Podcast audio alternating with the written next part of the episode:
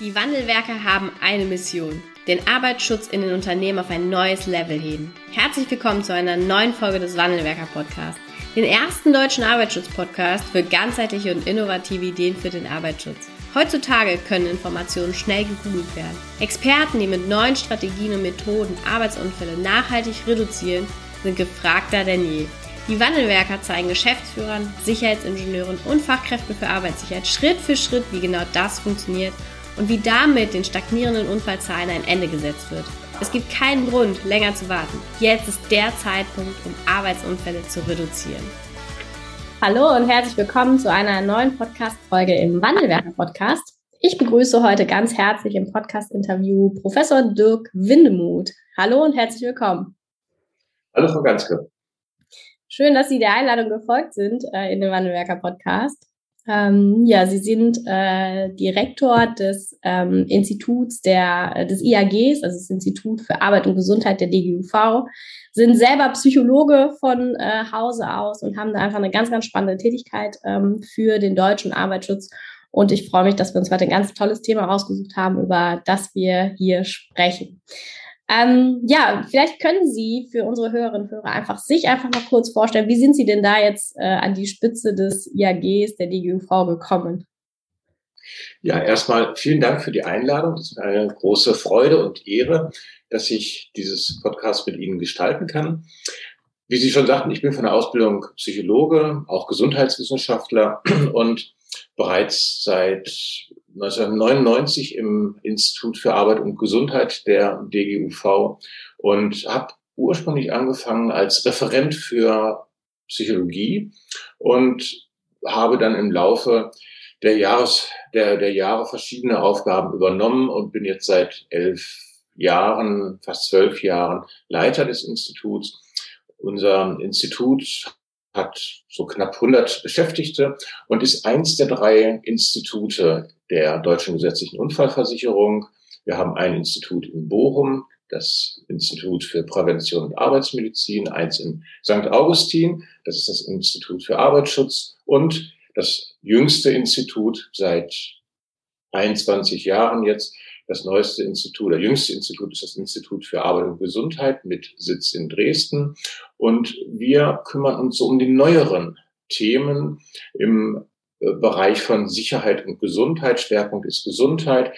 Zu den neueren Themen gehört insbesondere das Thema psychische Belastung und Gesundheit.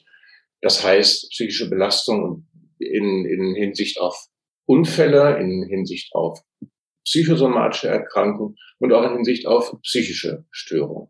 Darüber hinaus haben wir andere Themen, wie zum Beispiel Verkehrssicherheit, das, das Thema neue Arbeitswelten, was die anderen Institute auch bearbeiten.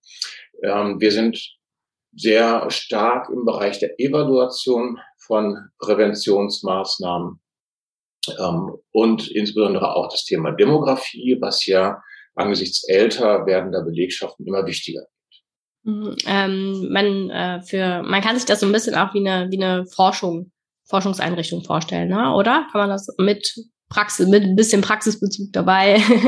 also um so ein bisschen abzugrenzen von der Bauer auch, ne? vom, vom Träger her jetzt auch noch natürlich genau. noch unterschiedlich, aber.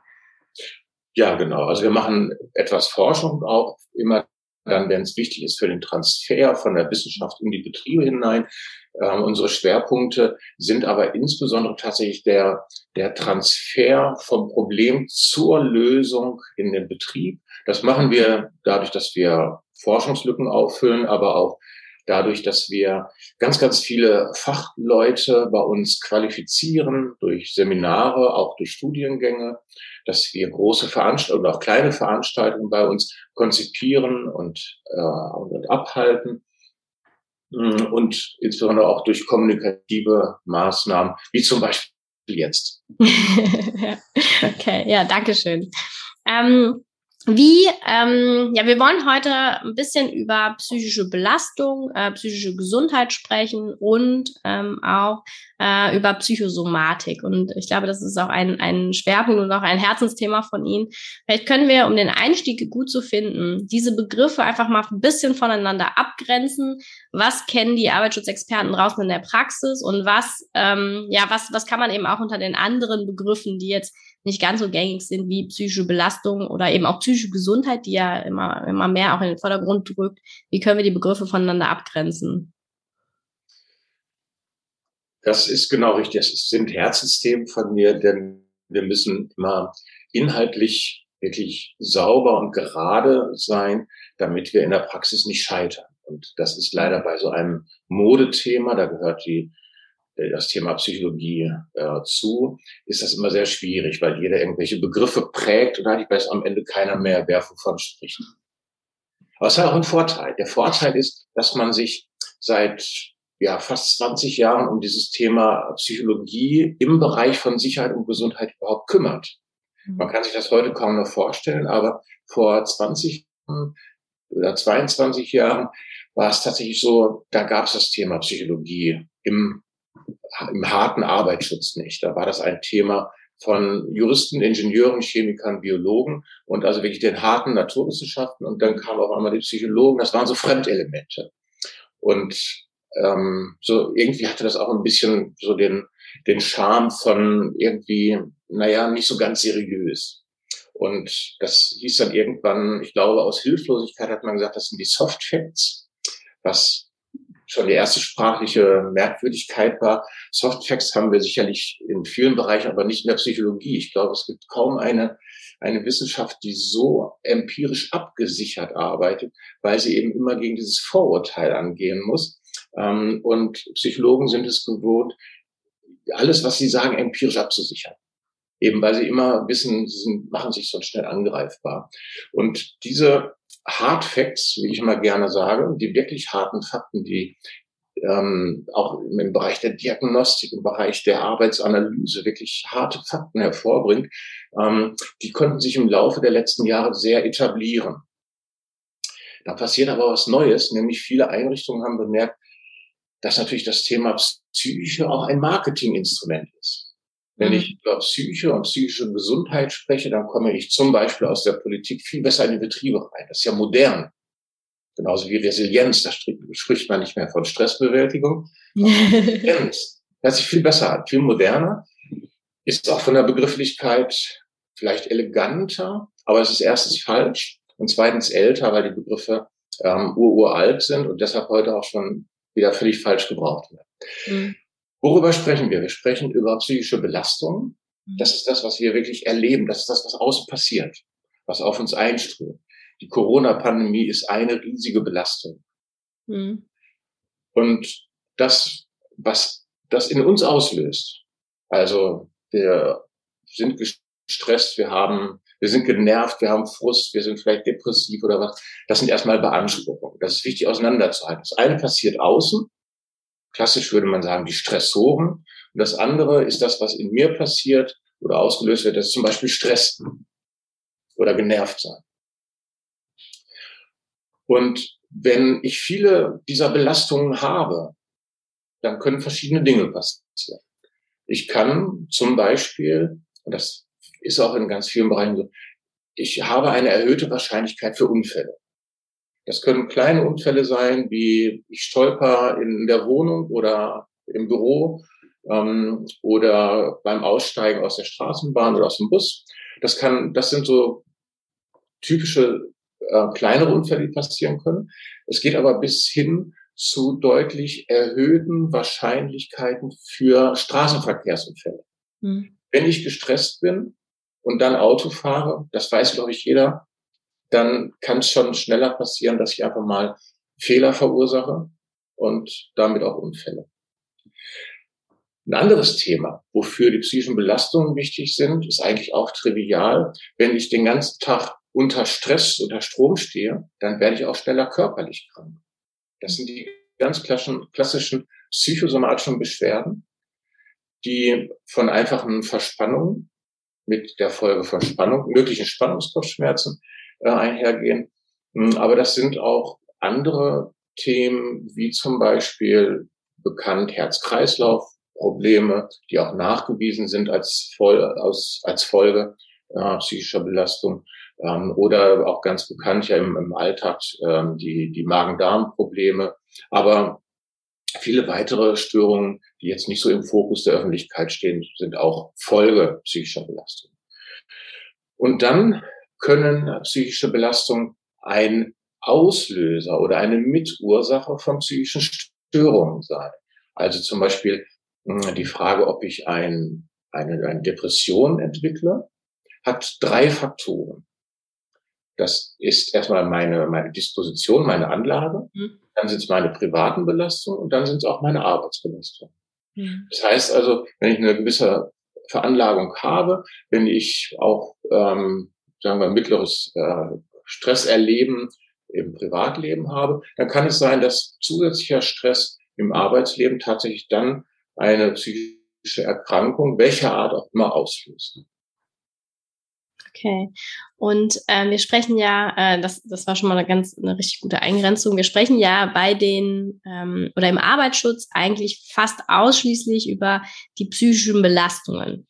Ähm, Belastung oder Gefährdungsbeurteilung, psychische Belastung. Und da hört es ja oftmals oder meistens, äh, zumindest jetzt erstmal in meiner ganz privaten Wahrnehmung, ähm, auf das Thema äh, Psychosomatik ist mir in meinem betrieblichen Alltag bisher gar nicht über die Füße gelaufen. Ist das etwas, wo wir einfach nicht hinschauen oder noch nicht hinschauen oder was bei den meisten noch nicht im Bewusstsein ist? Woran liegt das? Das hat verschiedene Ursachen. Eine Ursache ist natürlich mit psychosomatischen Beschwerden. Die machen sich, das sind ja körperliche Beschwerden. Da gehe ich zum Hausarzt oder zur Hausärztin und ähm, damit ist das eine körperliche oder, psycho äh, oder, oder somatische ähm, Erkrankung oder Störung. Wenn ich was Psychisches habe, dann merke ich das erstmal scheinbar körperlich nicht. Mhm. Da geht's mir irgendwie schlecht. Da suche ich psychologische Hilfe und da gehe ich im Idealfall auch nicht mit zum Hausarzt, sondern ja. zu einem Psychologen. Und das ist natürlich eine Trennung, die wir intuitiv vornehmen. Aber ähm, wir haben diese nicht passend, wie Sie beschreiben, nicht passende Unterscheidung auch deshalb, weil wir begrifflich sehr schlecht sind. Wir sprechen ja im Betrieb immer nur von psychischer Gesundheit. Wer soll denn da ahnen, dass meine Rückenschmerzen was mit psychischer Gesundheit zu tun haben? Ja, vielleicht können wir da nochmal auch in diesen Begriff der psychischen Gesundheit nochmal einsteigen. Jetzt haben wir aus dieser psychischen Belastung ähm, ja irgendwie die psychische Gesundheit gemacht. Von dem einen, es gibt eine Beanspruchung, also es gibt eine Belastung und eine Beanspruchung unter Umständen für meinen Beschäftigten, wird plötzlich eine Gesundheit. Das assoziierte ja etwas ganz anderes bei Mitarbeitern und Führungskräften im Kopf als der Zustand oder die Möglichkeit einer psychischen Belastung oder psychischen Beanspruchung. Woher kommt das aus Ihrer Sicht? Und ähm, auch was was ist da ja, was sind da auch die die Schwierigkeiten einfach mit ne und welche Hürden schafft es natürlich dann auch bei Mitarbeitern und Führungskräften? Wenn ich in einen Betrieb gehe und von psychischer Gesundheit spreche, dann gehen die Türen zu. Mhm. Weil die Betriebe völlig zu Recht, sowohl die Beschäftigten als auch die Arbeitgeber sagen, wir sind hier weder eine Wellness-Einrichtung, ja. noch sind unsere Leute psychisch alle krank. Mhm. Und darum geht es auch gar nicht. Wir suggerieren in den Betrieben mit diesem auch theoretisch falschen Begriff psychische Gesundheit, dass wir uns damit befassen wollen, ob die Beschäftigten krank, psychisch krank sind oder nicht. Und das ist ein unglaubliches praktisches Problem, was wir durch Sprache in die Betriebe treiben. Mhm. Und deshalb sollten wir mit diesem Unsinn aufhören, denn psychische Gesundheit ist auch theoretisch ein Begriff, der uns um Jahrhunderte zurückwirft. Okay. Warum? Zum einen, ähm, weil schon seit Jahrhunderten klar ist, dass ein, äh, wir, wir kennen dieses Zitat, dass ein, ähm, äh, ein gesunder Geist und ein gesunder Körper zusammengehören. Mhm. Und wir trennen es auf einmal wieder. Da gibt es einen gesunden Geist, eine gesunde Psyche und dann gibt es einen gesunden Körper und die sind irgendwie stehen die parallel nebeneinander. Ja. allein das Beispiel Psychosomatik zeigt uns aber so nebeneinander ist das nicht. Irgendwie hat das schon was miteinander zu tun. Und wir wissen inzwischen auch genau, wie diese Zusammenhänge sind zwischen Psyche und Körper. Ähm, das ist das eine Problem, dass wir das, was seit Jahrhunderten weiß man, das gehört zusammen, auf einmal wieder trennt. Mhm. Und das andere Problem ist, mh, dass wir in einen medizinischen Krankheitsbegriff der 70er Jahre zurückfallen. Okay. Das heißt, wir hatten in den 70er Jahren, das kennen die meisten Hörerinnen und Hörer auch noch, da hatte man halt im Idealfall, wenn man vom Arzt kam, hatte man den ähm, äh, Befund ähm, ohne Befund. O.B. ohne Befund. Das heißt, es war keine Erkrankung und nichts Negatives feststellbar. Damit war man gesund.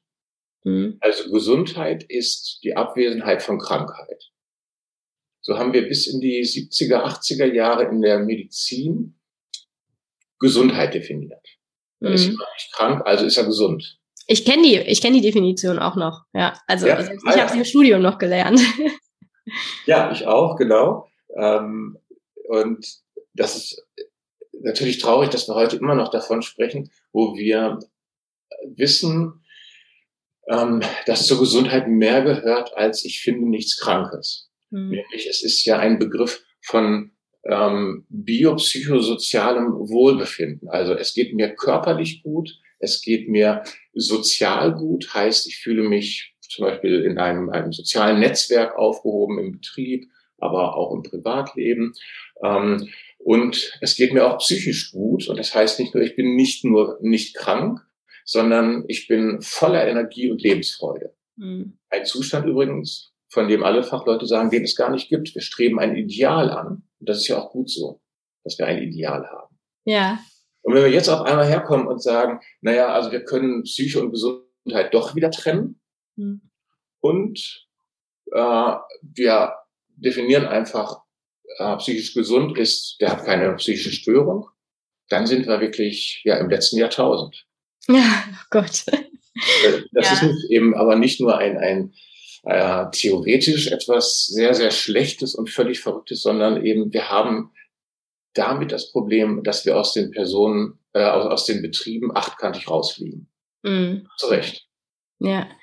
Ähm, das ist ja, also die, die wir, wir sind ja auch gar nicht so aufgestellt, dass wir es irgendwie anders machen können. Ne? Wenn ich jetzt so an diese betrieblichen Momente zurück ähm, denke, die wir eben im Unternehmen haben, ein, eingestiegen über die Gefährdungsbeurteilung, da schauen wir uns eben an, was kann über die Gefährdungsfaktoren, also die, die wir, über die wir ganz am Anfang gesprochen haben, was kann da alles passieren über Gefahrstoff, Lärm, Vibration. Und dann gibt es ja jetzt seit neuestem, kann man ja schon fast noch sagen, auch noch den Punkt der psychischen Gefährdungsbeurteilung, die durchgeführt werden muss. Und es geht ja dann aber auch weiter, dass wir eben, ähm, wenn wir jetzt den Fall eines Arbeitsunfalls haben, auch da schauen wir ja nur oder wir definieren auch diesen, diesen Arbeitsunfall ja auch nur über das, was eben faktisch kaputt gegangen ist. Über den Arm, den, die Hand, den Finger, ähm, gibt's da, und weil wir Sicherheitsingenieure oder Arbeitsschutzexperten ja auch genauso aufgestellt sind, das ist ja das, was wir, was wir gelernt haben, was wir mitbekommen haben. Sehen Sie da auch die, die Punkte, wo wir eben, um, um weiterzukommen, wo wir auch äh, Dinge verändern müssen, wo wir äh, anders, anders arbeiten sollten? Mhm, also die Gefährdungsbeurteilung ist grundsätzlich erstmal ein ideales Instrument, um jede Form der, der Prävention im Betrieb voranzubringen. Und zwar mit einer unglaublich ausgefeilten Systematik inzwischen. Mhm. Äh, jetzt haben wir leider in, seit, seit es diese ähm, ausdrückliche Verpflichtung gibt, die psychischen Belastungen auch zu bewerten, haben wir immer so diesen Sonderfall. Wir machen eine mhm. Gefährdungsbeurteilung und dann machen wir noch die Gefährdungsbeurteilung psychischer Belastung. Ja. So hat es aber der Gesetzgeber überhaupt nicht gemeint. und das ist auch fachlich nicht richtig, ja. sondern wir müssen die, Psych die, Be die Beurteilung, die Gefährdungsbeurteilung psychischer Belastung genau so machen wie alle anderen Gefährdungsbeurteilungen auch und sie gehören zusammen. Mhm. Das heißt, im Rahmen der ganz normalen Gefährdungsbeurteilung muss auch das Thema psychische Belastung berücksichtigt werden. Auch das ist wichtig, damit wir in den Betrieben nicht immer mit diesem Sonderthema ankommen, sondern ganz klar machen, das ist genauso ein Thema aber nicht das Thema psychische Gesundheit, sondern zum Beispiel Stress. Man kann es ja normal ausdrücken. Stress am Arbeitsplatz ist genauso ein Thema wie die, äh, die, die chemischen Gefährdungen oder andere auch. Das ist einfach ganz selbstverständlich dabei. Das ist sicherlich etwas, wo wir ähm, noch sehr viel nachholen müssen. Also die Integration der Gefährdungsbeurteilung psychischer Belastung in die Gefährdungsbeurteilung insgesamt. Mhm. Aber dass sie dabei ist, dass sie überhaupt Berücksichtigung findet, ist erstmal ein toller Fortschritt. Ja, okay. Ja, weil das ist es tatsächlich, ne? Es wird ja bei den meisten oder in vielen Unternehmen wird dann ähm, die psychische, also die Gefährdungsbeurteilung psychische Belastung mit einem, mit, mit Workshops, ne? also in einem ganz anderen Umfang und Maße auch durchgeführt als jetzt so die klassische Gefährdungsbeurteilung ähm, für alle anderen Faktoren. Also es wird, äh, so wie ich es auch kenne, absolut voneinander getrennt.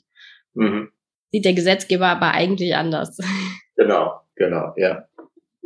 Was können wir, ähm, oder wenn wir mal auf den, den Arbeitsunfall auch schauen oder Zusammenhang Arbeitsunfall und psychische Belastung, können Sie da nochmal zwei, drei Impulse geben?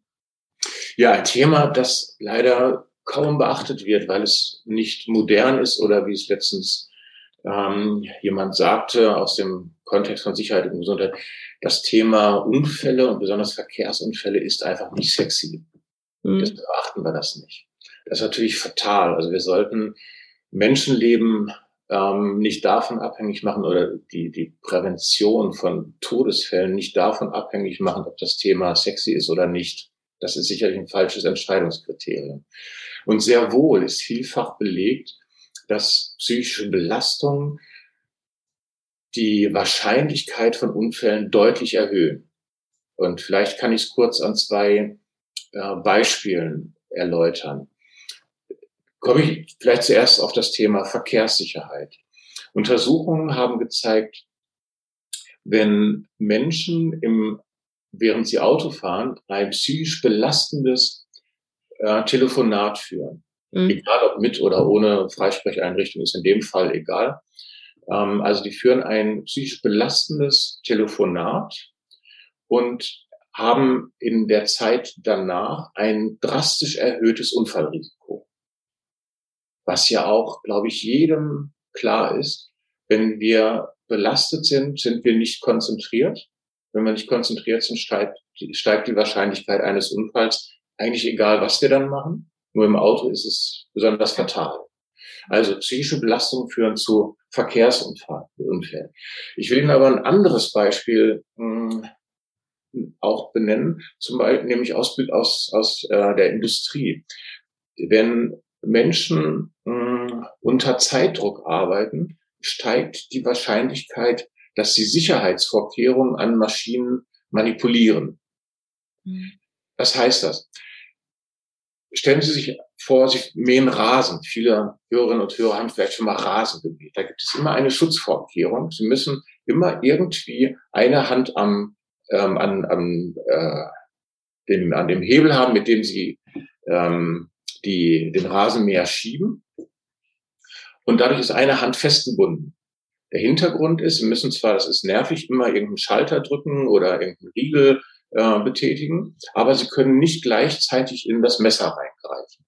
Das ist Sinn der Sache. Das ist also eine ähm, sehr einfache, aber sehr sinnvolle Sicherheitsvorkehrung.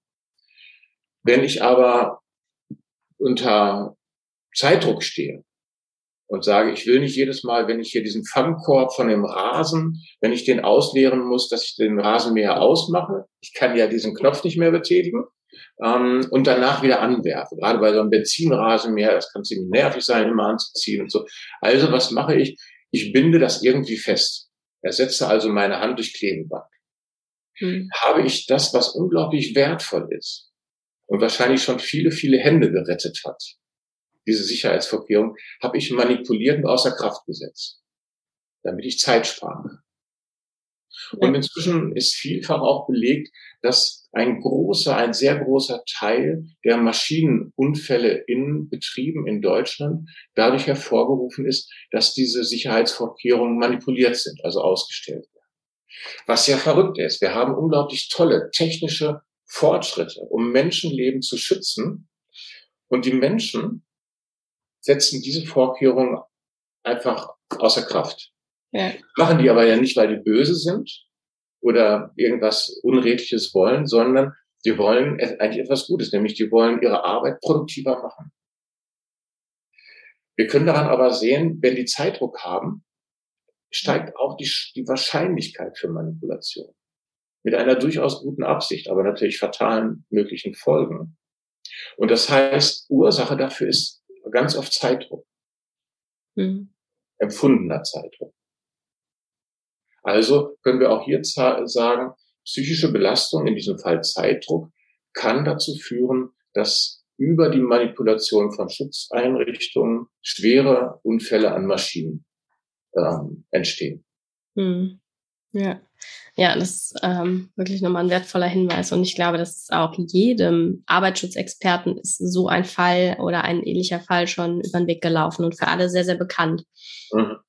Ja, und ich glaube auch die, ähm, welche, also ich sehe immer die Herausforderung in den betrieblichen, ähm, im betrieblichen Alltag, dass viele eben Sicherheitsingenieure, Arbeitsschutzexperten sind, die einfach ähm, ja technisch geprägt sind und mit dem Thema Psychologie oder psychische Belastung auch ähm, auch ihre Schwierigkeiten haben. Und wir dann ähm, natürlich auch Psychologen in den Unternehmen haben, in den größeren Arbeits- und Organisationspsychologen, aber oftmals sind die ja nicht so vertreten wie zum Beispiel die Arbeitsschutzexperten, die gerade in dem Moment jetzt auch dafür, ähm, für das Thema, was sie aufgegriffen haben, die dafür sensibilisieren könnten und das auch fachlich fundiert, ähm, gerade über die Begrifflichkeiten haben wir gesprochen, auch rüberbringen können, ne, so dass es verstanden wird, dass wir eben mit ähm, mit dem Thema psychische Belastung ähm, auch, ein, auch einen großen Impuls für den Arbeitsschutz schaffen, dass wir es äh, inkludieren müssen. Ähm, wie, wie schaffen wir das da, irgendwie ein Stück auch mit uns Technikern, ja, da diese Richtung weiterzugehen? Ich glaube erstmal, dass die ähm, allermeisten Experten wirklich toll ausgebildet sind. Das sind die Fachkräfte für Arbeitssicherheit, das sind die Aufsichtspersonen, Sicherheits, ähm, ähm, an andere Leute, die mit Sicherheit und Gesundheit ähm, zu tun haben. Also das sind schon, das sind schon Leute, die gut qualifiziert sind. Aber natürlich sind das alles Leute, die mal irgendwas, oder nicht alles, äh, doch sind alles Leute, die irgendwas gelernt haben. Viele haben irgendwas studiert, ähm, eine bestimmte Fachrichtung. Aber die lernen zum Beispiel Fachkräfte für Arbeitssicherheit, ähm, die, die lernen natürlich im Rahmen ihrer Ausbildung nicht nur ihre Spezialität anzuwenden, sondern auch andere. Also natürlich muss ich auch als Chemiker mit mechanischen Dingen befassen, als ein Beispiel. Das lernt er im Rahmen der Ausbildung und spätestens lernt er oder sie das im Rahmen der Tätigkeit, Learning by Doing. Und es gibt überhaupt keinen Grund dafür, dass das nicht auch mit dem Thema Psyche so mhm. ist. Denn es ist eben ein Thema von vielen, es ist kein besonderes. Aber natürlich können alle Fachkräfte für Arbeitssicherheit lernen, sich zum Beispiel um das Thema Stress am Arbeitsplatz zu kümmern. Was sie nicht können, das ist sich um das Thema psychische Gesundheit kümmern. Aber das kann ich übrigens auch nicht das kann auch kein Psychologe. Denn es geht nicht um psychische Gesundheit, weil es das gar nicht gibt, sondern es geht um Stress am Arbeitsplatz, um die Belastungen am Arbeitsplatz, um das, was uns krank macht. Und davon ist ein Faktor tatsächlich die das, das Thema äh, Psyche. Wenn wir uns mal überlegen, was sind die psychischen Belastungen eigentlich am Arbeitsplatz, dann kommen wir genau zu den Themen, die die Techniker und Ingenieure viel, viel besser können als die Psychologen. Ein ganz wichtiger Faktor bei den psychischen Belastungen, bei den Stressoren, ist der Lärm. Der Lärm, der mich nervt, weil ich nicht konzentriert arbeiten kann. Oder das Klima. Wenn mhm. ich im Sommer bei 30 Grad im Büro arbeiten muss, weil ich keine Klimaanlage habe und auch nicht vernünftig lüften kann, weil draußen eine große Straße ist. Ja. Das sind ja keine psychologischen Probleme. Ja. Das sind Probleme, das müssen Techniker und Ingenieure klären. Ja. Arbeitsprozesse gehört da, glaube ich, auch groß zu. Arbeitsprozesse, genau. Also was mache ich, jetzt sind wir schon bei der Prävention, was mhm. mache ich, wenn meine Beschäftigten darunter leiden, weil sie jeden Tag 100 E-Mails kriegen, die sie nicht mehr bearbeiten können? Das ist ja kein psychologisches Problem, das ist ein logistisch, ein logistisches, ein organisatorisches Problem. Und da mhm. muss man nicht Psychologe sein, um das zu lösen. In dem Moment, wo wir wirklich es begreifen, dass die psychischen Belastungen ein Faktor unter ganz vielen ist und wir mit diesem Unsinn aufhören, vom psychischen, von psychischer Gesundheit zu sprechen und theoretisch viel besser werden. Mhm. Ist es für Sicherheitsfachkräfte genauso oder andere Fachkräfte ähm, genauso möglich, sich dieses Themas zu widmen, wie ähm, alle anderen Themen auch. Mhm. Ich glaube, ein großer Schritt, der da wirklich stattfinden muss, und das, das ist jetzt so in den, den Minuten auch klar geworden, ist, dass, dass man diese Hemmung äh, abbauen muss oder diese Vorbehalte, dass das eben etwas ist, was, ähm, was, was anders ist, was besonders ist, was nur ein Psychologe kann. Ähm, wobei das eben ganz, ganz klassisch, viele Punkte, haben Sie gerade so schön gesagt, ähm, Dinge sind, die wir als Fachkräfte für Arbeitssicherheit und auch als Führungskräfte wunderbar beurteilen können und wunderbar beeinflussen können. Und wir kennen ja auch unsere Mitarbeiter, wie die sich verhalten, wie die wirken, wie die sich auch verändern. Und da, ja, das stimmt. Mhm.